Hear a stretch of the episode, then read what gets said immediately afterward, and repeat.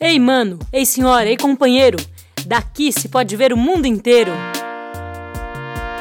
Daqui das vozes de Parelheiros, programa Vozes daqui de Parelheiros.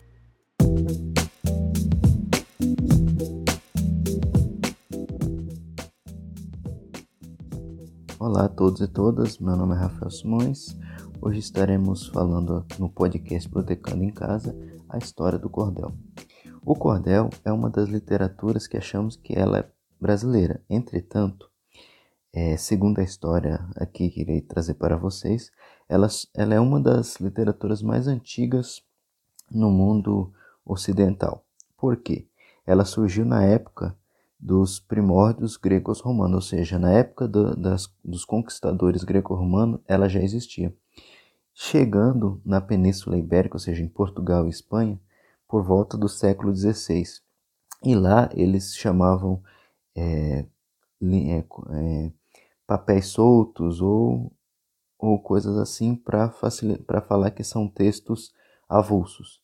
Com isso, é, com a vinda dos portugueses para o Brasil, sendo que, especialmente o, tendo o, o primeiro centro de governo do, da colonização portuguesa em Salvador, é, com isso lá teve essa, como a gente sabe, é, no Nordeste a literatura de cordel é uma literatura popular e tudo mais, mas foi por, por causa desse fator de lá ter se popularizado, por Salvador ser a primeira sede do governo português na época de sua colonização.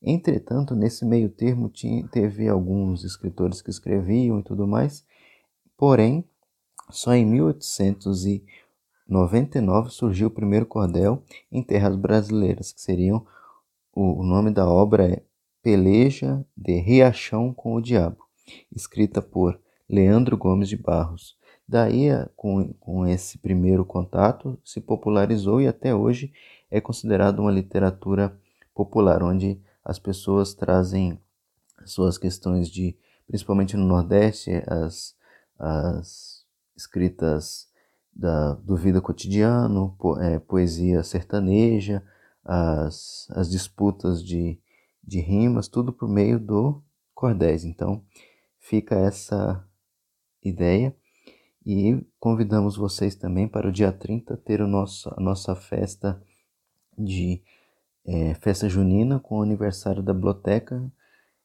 e o, junto com o projeto Parelheiros é, Saudável.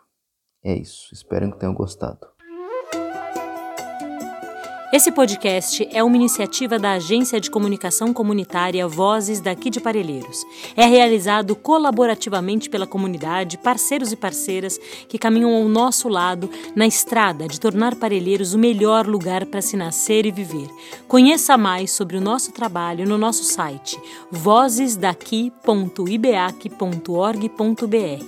Até a próxima!